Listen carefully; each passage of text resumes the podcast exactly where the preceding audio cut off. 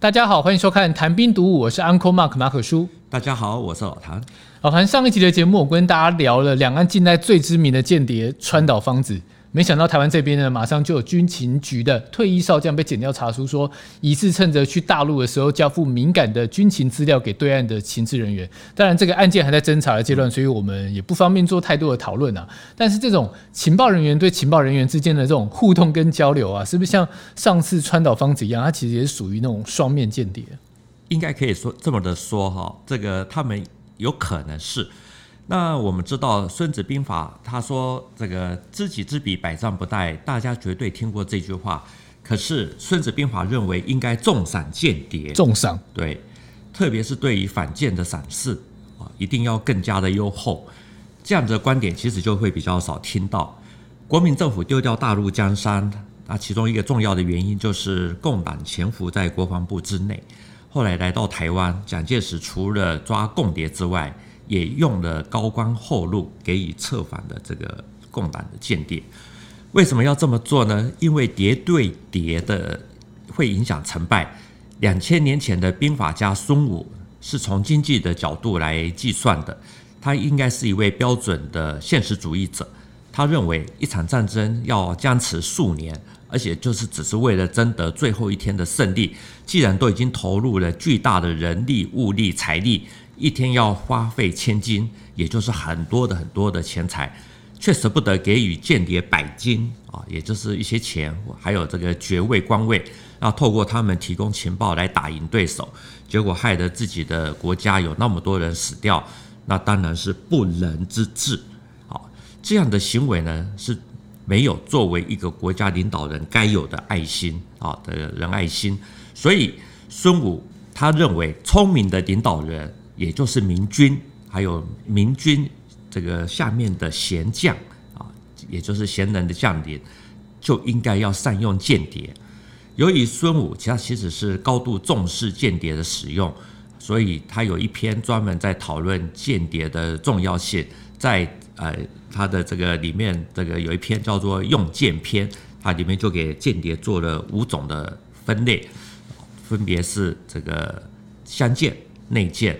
反舰、死舰、生舰，两千年过去了，现代的军队参谋作业有所谓的四四大支柱，分别是人事参谋、情情报参谋、作战及计划参谋，还有后勤参谋。为什么情报会排在作战的前面呢？其实也就是在两国或两军在开打之前，一定要知己知彼，所以情报的。那种地位，它才会排在那个作战的前面。可是我们其实大家也都知道，说现代科技是非常的发达，透过卫星，然后像无人机的侦搜，还有骇客、大数据等等哦。传统的间谍，像是好我们讲川岛芳子，或是其他电影里面的那些角色，老谭觉得还会存在吗？呃，我们刚刚提到啊，《孙子兵法》他说两军对峙，一天要花费千金，打个几年，大家都知道要花多少钱了。像美国九幺幺这个阿富汗战争。他这个至少花了两兆美元，所以过去如此，现在也是如此。如果只花百金就可以解决，就比如说给间谍这个爵位啊、官职啊等等，那怎么算，其实都是非常的划算。既然得用重金来吸收敌营的人来做间谍，那么自己所培养的特务啊，也不能太苛刻啊，所以啊，这个才不会被策反。像这次被裁定羁押的这个军情局退役上校，他这个退役以后，据说每个月的收入有十万啊多台币，很明显的就是比一般的退役人员还要来得高啊，应该就是这个道理。因为间谍能够影响成败，所以保密就相对的会变得很重要。我们打开其实人类的这个这这个过去几千年来的这个战争史，也不难发现，因为保密工作的成败。或疏忽啊，就常常这个会影响了这个战争啊。只要收集一下情报，然后多一分的胜算，我相信间谍就一定会存在。我们上一集提到的可能是双面谍的川岛芳子与一位十九岁的国军小鬼的故事啊，也就是李贝贝。那在那个时候呢，其实还真的是有小鬼啊，在国防部里面，他的绰号也是叫做小鬼。啊，他是作战厅长郭汝瑰中将，那还有一个更大的共谍，就是国防部参谋次长刘斐中将。那个时候呢，他们与中共的地下联络员接触，据说多达一百多次，提供了辽西会战、哈徐蚌会战，还有长江江防等等的大量的军事的这些部署的这种绝密的情报，直接或间接的导致国军的惨败。但是这些举动事前都没有迹象吗？因为提到说一百多次，真的非常的多，嗯、还是说他们两个太会演了，太会藏了，才没有被蒋介石或是像其他身边的人发现他的异状？应该是说他们很会演。在国共内战的时候，蒋介石设立的官邸作战汇报，在官邸的地图室召开，每天早晚两次。名将白崇禧啊、陈诚这些人都还不见得能够参加，可是出身日本陆军大学的刘斐，还有黄埔六期的郭汝贵，这两个人却都是能够参加。这两个人呢，他们除了泄密之外呢，最厉害的地方就在这里，也就是说，他们对于作战计划、军队调动等等，他们都能够事先的提出很聪明的提出建议，而且是先设定可能的成败结果，然后隐约好蒙混的方式。啊，再请蒋介石啊，这种先请这个何可啊，或者说得到蒋介石的口头允许啊，才会再去，他们才会去草拟电令啊，然后再最后再把它发出去，指挥前线作战。所以有很多人都在检讨这个国共内战，都认为说国民政府为什么会那么快的会把大陆江山给丢了？因素很多，其中有一个很重要的一个因素啊，就是。蒋介石坐镇南京，可是他却偏偏喜欢指挥前线，而且是给错误的指令，那导致很多时候呢，第一线的将领根本无所适从，最后导致这个兵败如山倒。所以刚刚那个意思是说，他们会给建议，嗯，然后给的建议其实很好，可以说服蒋介石，对，所以最终蒋介石就照着他们的方式去走，对，然后就输了。他甚至也会提供两三种版本。那可是偏偏到最后都是选择，但是他一定会有一个非常好，然后好一点，然后更不好，那你自然就会选那个。对，我这很高招哎。那国军的情资泄露到这种地步，那个时候呢，却只有在徐蚌会战中被俘的杜聿明啊，曾经怀疑过郭汝瑰有问题，其他人基本上都挺信任的，就知道说他们的这个。隐藏的非常好，对他们的真的是厉害。那也就是说，共产党他赢，真的是有一部分的因素，真的是赢在这个间谍，也就是这个情报方面。那我们来看一个对照组，也就是共产党他们那边是怎么做。大陆有一本书啊，是讲那个火箭军的前世今生，叫做《大国重器》，里面有一页啊，以前看的时候呢，印象非常的深刻。在一九六四年，也就是中国首次核子试验的前夕，周恩来是在中南海的三座门主持那个重要会议，说马上就要去核子试验了。去新疆的人啊，这个时候都不要再写信，然后负责的领导啊，除了公事之外，也不要为私私事啊打电话啊，因为上梁不正下梁歪。结果在会议期间呢，解放军副总参谋长张爱萍。那个时候向周恩来告假啊，说因为今天外交部啊有一个外事活动，他必须要提前的告退。结果就在张爱萍准备离去的时候，周恩来突然间从那个沙发上跳了起来，然后站了起来，堵住了张爱萍的去路。啊，周恩来就问说：“爱萍，你带核子试验的文件了没有？”啊，尽管张爱萍回答说没有，那周恩来还是不放心，啊，指指那个张爱萍的口袋。说第一次的核试验的这个只言片语都不能带出去，那这个时候呢，张爱萍就只好把自己的这个摸了一下，对自己身上的衣服裤子的口袋全部都摸了掏了一遍，然后证明说自己都没有带走任何的文件。这个时候周周恩来他才说保密事无大小，才让这个张爱萍离去。那两相对照，我们就可以知道说国共内战的结果了。不过撤退到台湾之后呢，国民政府也汲取教训，积极的抓共谍，一直在宣传说匪谍自首，既往不咎。这里其实就出现了蒋介石活用《孙子兵法》，也就是给予被策反共谍绝入百金好的这种故事，让这个命悬一线的这个国民政府其实可以啊这个转危为安。这两个。呃，应该说早期蒋介石的做法跟刚老谭分享那个故事，嗯、我其实觉得有点矛盾，因为你要去相信身边的人，让他放手做，嗯、但是你太相信好像又不行哦，是又会被冲康被反噬。不过太小心谨慎也会弄得人心惶惶，那个真的太难抓那个尺度了。是的，怎么说呢？前阵子有一部很红的电影《返校》。电影的背景设定就是以一九四九年基隆中学校长钟浩东他们被抓或者说被枪决为背景。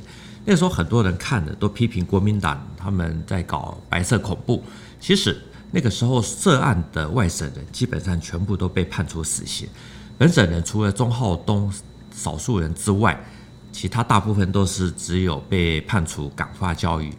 这位钟浩东校长呢，其实是一位理想主义的左翼知识分子，真的是共产党的地下党员。他接受潜伏在台湾的最大共谍，也就是蔡孝乾的指示，把校内校外的两个支部扩大组织为啊，这个扩大成立为这个基隆市工作委员会，准备要迎接解放军登陆。不过，二零一八年，钟浩东的罪名已经被我们的处转会给撤销了。所以老谭的意思是，当时准备迎接解放军登陆的钟浩东，他被国民党处死。嗯，然后二零一八年的时候，民进党执政的时候，协助他平反。那钟浩东到底有没有罪？我我我也不知道，我我只知道北京西山的无名英雄纪念广场确认他们是烈士的身份，有把他们呃对刻在上面。对，不过钟浩东是为了理想牺牲的，可是蔡孝乾其实后来却没有。最大共谍到最后被老蒋任命为少将，这个字真的是充满着戏剧性。这个蔡孝贤是谁？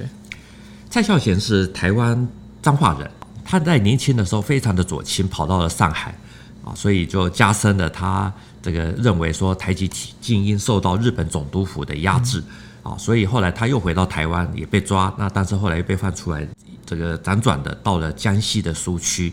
是唯一参加两万五千里长征的台湾人，后来也出版过的一本书，叫做《台湾人的长征记录》。他在抗战胜利以后呢，后来就被中共精心挑选，啊，派来这个台湾，这个领导潜伏在台湾里面的特务。在一九四九年的时候呢，国军大批的开始了大量的撤退来台湾。在那个最风雨飘摇的时代呢，其实老实讲，也有一些真的是共产党员就在跟着跟在里面，然后就跟着过来。所以蔡孝干所建立的情报网络也很快的就快速的扩张。据说那个人数最多的时候呢，他曾经这个手下有到了一千三百人之多。那在一九四九年十二月的时候呢，蔡孝乾他就告诉了打下上海、福州还有厦门的第三野战军，通报说，攻台的时间呢，最好是设定在一九五零年的四月，因为天气最适合两栖登陆作战。至于他所建立的秘密部队呢，也都早就准备好了啊，只要解放军在登陆前，他们就可以先煽动社会，然后一起啊这个来迎接解放军。大家不要以为说那个时候国军有足够的军力啊，还有这个兵力可以来防守，因为国军那个时候还很多是在舟山岛、海南岛，甚至也有在金门这些外岛，真正防守台湾的部队其实是不多的。后来因为韩战爆发而没有打成，那个就是后话。总之，蒋介石是在大陆经历了情报体系大崩溃，所以他在台湾决定要彻底的铲除。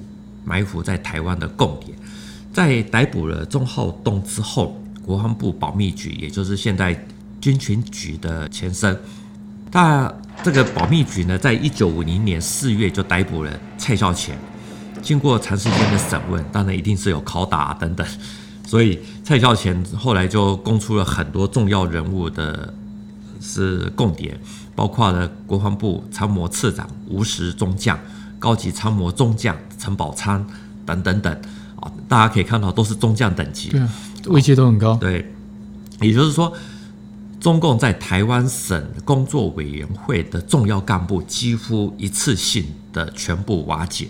由于蔡孝乾他把组织成员几乎都供出来了，所以后来蒋介石就留下他一命，而且是留局派遣，还亲自批示蔡孝干。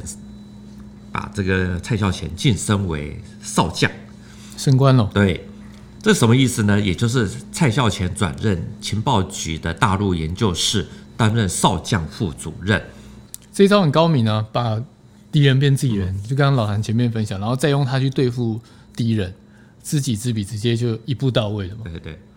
除了蔡孝乾之外呢，台省工委主要干部包括宣传部长洪佑桥，还有组织部长陈泽民啊等等，他们也都供出了一些人，所以也都逃过一死，也都被派职为上校，只是他们不能够去那个军情局上班。但是呢，随着时间的推移呢，后来蔡孝乾他也升到了主任，那陈泽民这些人也都升到了少将啊的样子。不过，我们也必须要说，他们的身份哈，因为真的是非常的特殊啊。有关单位当然也会避免说啊，让他们跟其他人混在一起，所以他们都是独栋独院啊。这个有专人的来当警卫看守。那高墙之内呢啊，据说还有狼狗啊。这个一方面是保护，那另外一方面当然是监视。现在在士林军这个芝山岩附近的军情局啊，据说。啊，陈泽民他们的后人等等都还住在那个附近，只是在哪里我们不知道而已。好，所以一九五零年抓到了共谍，包括了国防部参谋次长吴石中将，然后高级参谋中将陈宝昌这些在内，那时都落得被枪毙的下场吗？是的，他们都在那个台北市马场町被枪毙。OK，那一九四九年开始真的有那么多的间谍在台湾吗？因为老谭刚刚随便讲都一大串，我。应该是一千几五六百个，甚至到两千个，我觉得应该是是的确是有可能，因为像吴石啊，我们知道他是属于中共华东局的啊，据说他代号是要来台湾之前，他的代号是密使一号啊，在去台湾之前还把两百九十八箱的绝密档案全部都交给了解放军。那我为什么在讲说这个一两千人以上绝对是有可能？其实。呃，我曾经访问过一位老兵，好，这个跟他聊过啊，他是那个在看到了陆军训练司令部啊，这个知识青年招收处在招兵，所以他就报名了，在一九四九年三月的时候，从上海来到了台湾。他提供了一张当年他们在军训班的老照片，里面总共有十三个人，只是在一九五零年代初期拍的。他说，拍完这张照片呢，其中有两个同学就不见了啊，都被认定是共谍，就就被抓走去审讯了。他说有一位是在受训期间先不见，另外一位是结业那种结业没有多久啊就进去。十三个有两个，对，那精彩的还在后面啊。这位北北他说，这个第二位被抓的应该是冤枉的，他觉得啊，但是呢，第一位被抓的啊，也就是这个照片右下角的那一位。他他说可能真的就是因为这个人呢，比一般的人啊，一般的同学呢年纪要大个大概快要五岁的。他说他们来到台湾没有多久，有一天呢，这个比较年纪大的同学就问他说：“诶，你是不是开地下银行的？”他说他那个时候才十九岁，这个完全听不懂啊，听得也很讶异，根本不知道是怎么一回事。那事后这位被抓了以后，他回想起来，好才觉得说是不是在刺探啊？说诶。这个你是不是特务？那个密语啊，对对，对，你说反清复明。那至于这位老 baby 呢？他说他那个时候年轻的时候，因为比较爱开玩笑，而且也年轻不懂事嘛，所以就跟指导员混熟了以后呢，就没有大没有小，啊，讲了一些有的没的。那最后呢，他没想到他自己也被注记为是共产党什么叉叉叉的什么少年队，啊，然后他自己都不知道，他自己曾经被私下注记。啊，那也被私下调查，那二十之二十年后呢，才知道说啊自己有案底，那还好都没有事情，可是呢多多少少也影响了升迁。好，所以大家可以想一想，一张照片有十三个人，啊，看上去呢这些人都是脸庞非常的稚气，可是有两个人被抓，还有至少有一个人被注记，啊，那其他还有没有人被注记呢？我们就不知道了。所以这个比例其实是非常的高。呃，高到有点过头，所以冤错假案一定是会不少，难怪会有处长会要来这个处转。那不过呢，本身也算间接受害者的这位老 baby 呢，因为他有读过书，那也过了七十年，他自己回首这段过去，倒是看得非常的开。觉得大时代就是这个样子。因为虽然大家都那个时候都有信心要可以打回去，可是政策上毕竟还是要保台优先，而且那个时候美国也有麦卡锡主义，台湾又必须要依靠美国，所以放谁来做领导？对，都一样，对，都其实都一样。对，如果是被冤枉的啊，他说这个就只能算是个人的造化。老谭的意思是说，那时候环境所逼，时代的眼泪，嗯、所以整个保房的工作就直接被拉到了最高层级。那有时候其实是宁可错杀不可放过啊。啊，这样一来，这些间谍被捕获或是被抓到的几率有提高吗？在这种高压，然后基本上地毯式的这种调查之下，应该是有啊，应该是会有提高。我们知道间谍他当然不会在脸上写上我是特务，所以一定是很难查。像这次。军情局的这个共谍事件啊，他们也是一样，就是至少也都布线监听了好几年啊，所以这个东西一定都是要长时间的去查。那我们前面提到的像刘辉啊，这个郭汝贵这些，他们平常啊也是一样，一定也是讲了很多反共爱国的话，才会深深的受到蒋介石的信任嘛，所以后来才能够获得闹呃获得那么大的权力。那所以很多人，比如说平常调子唱得很高，有的时候我们还真的是要这个多加的思索，听其言也要观其行。所以老谭的意思是，尽管科技发达，然后我们前面提到说，你用卫星啊、网络就可以取到很多的资讯，但是呢，间谍工作最怕的就是。留记录，嗯对不对？所以其实面交还是比较安全一点。传统的情报工作，当然可能在现在还是会有一个存在的必要。那话说回来，我们搭一下现在很夯的电视台的换照事件好了。媒体其实也很容易被作为宣传的工具嘛。那老谭怎么看这一点？或者说，你觉得媒体要怎么样才能够不被利用？要怎么去判断讯息的真假？为了解决这样子的一个问题啊，我想到了一个好方法，其实也是已经行之多年了，也就是关泄。释放消息，对，不是官宣，是官泄。对，在适当的时机有意而为，而且是遮掩真正的机密，可是呢，又可以达到啊不经意的达到这个这个宣传的效果，但媒体可以做文章。什么是官泄呢？新竹五峰乡有一个乐山雷达站，它部署了美国的铺路爪远程预警雷达。蔡英文总统最近去视察，在视察的过程中呢，军文社就发出了照片。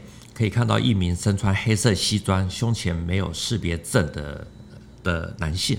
那结果呢？后来这张照片 po 出来的以后呢，被那个眼尖的媒体记者写成的新闻，啊，说这个是这个这个身份应该是外国人，神秘黑衣男子，对对对，可能是美国人。那事后呢，军方高层也证实了，啊，这位人士是这个美国啊，这个在台协助系统顺利这个运作的这个工程师。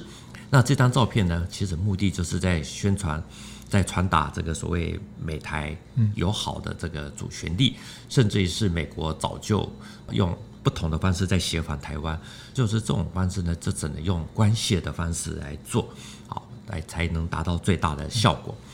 那如果是媒体自己拍的啊，可能就会有泄露军机之嫌。比如说像我们看那个《举光原地》，就会有这种教材。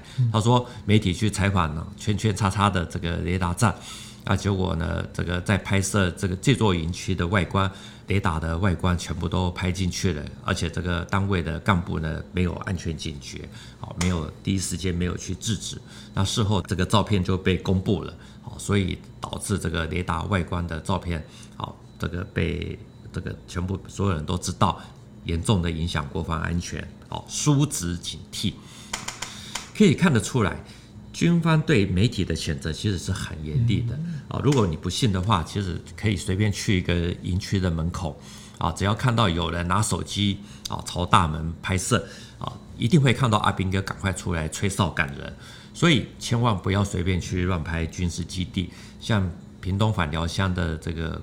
嗯，乡镇顾问李梦居啊，他自己在深圳啊拍这个武警的一些行动等等，那像这样子拍照就呃有点点点点了，对对。嗯，老谭提到那个媒体的那个手法，就我们有一个行话了，叫做出口转内销，其实蛮常见的。是的。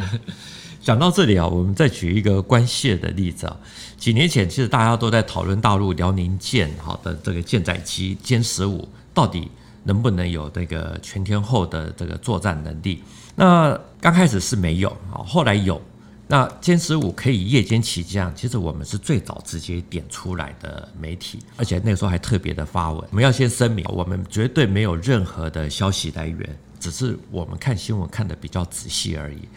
怎么说？他说的，他说的我们就是他了。哦哦，没有门，只有他。哦，怎么说呢？那个时候大陆央视啊，在二零一八年的五月二十四日，在节目公布了歼十五舰载机。啊，从辽宁舰进行夜间起降的画面啊，宣称说海军的航空兵最近突破了这个相关的技术，多名的这个飞行员一次起降成功。其实呢，早在二零一八年四月十八日，新华网就刊登了一篇报道，标题是“震撼：辽宁舰在南海继续实战演练，歼十五布满甲板”。那你看标题，还有看这个第一段或者第二段。都不会觉得说有什么新的内容啊，就跟之前的这个报道都差不多，而且又隔才两个礼拜，差不多，对对对，两三个礼拜，就隔，反正就是从以前开始就是差不多就是这样子的描述。可是呢，老谭那个时候看了一下内文啊，觉得说这篇有亮点，而且是藏在第三段，是非常标准的关谢文。怎么说？他这个第三段呢，一开始就是直接写“凌晨”两个字。然后就逗号，就怕你没有注意到。我我念两句给大家听。他说：凌晨，辽宁舰甲板一派忙碌景象，歼十五舰载战斗机和多型舰载直升机布满甲板，随着起飞助理陈小勇的放飞示意，多批多架歼十五舰载战斗机半飞子，哇叭叭叭就是这样子开始起飞了。然后呢，我们就只要再搜寻一下。搜这个陈小勇啊，这位起飞助理那，发现到说他之前其实大陆媒体就已经报道多次，就辽宁舰上面最经典的那个背影，也就是航母时代右侧的那位就是他啊，所以呢有名有姓啊，这个还有这个人对这个报道看起来不是掰的，既然人事实地物都是具体的，所以这篇就很技巧的把那个这篇新闻最重要的时间点。用很云淡风轻的方式把它烘托出来，很技巧的传达说，歼十五已经具备了夜间起降的作战能力。那反正我们看不懂的就不要乱写，看得懂的可以继续的做文章。所以我们就很大胆的就率先的点出来，直接说歼十五已经跨越了这个夜间起降的这个门槛。所以说，人人都有这个保密责任。那可是呢，宣传也要顾。那所以，只要是经过合可的这个关系，其实是可以解决刚刚马可叔你说的提的问题，也就是解决媒体对敏感新闻的这种处理，而且也解决了媒体对资讯需求的这种饥渴问题。那至于能够从很正经八百的文章里面呢，猜出真正的新闻，而且事后又得到验证。嗯我觉得这个就是做新闻的乐趣，押对宝，对不对？对。但我其实觉得媒体工作很难为，有时候写太多我会踩到线，然后不写又会被长官骂。啊，早知道读点读点书当立委好了，反正在脸书发军事的东西也都不会出事，还会被当成 KOL，对不对？好，这一集的节目就到这一边。你还来得及啊？你说来得及选立委吗？对对对。OK，这一集的节目就到这边。谈兵读武，新闻与历史的汇流处，军事是故事的主战场，只取一瓢饮。喜欢的话，赶快订阅我们的节目。如果有些建议，也欢迎留言给我们。再一次谢谢老谭，谢谢大家，我们下次见，拜拜，拜拜。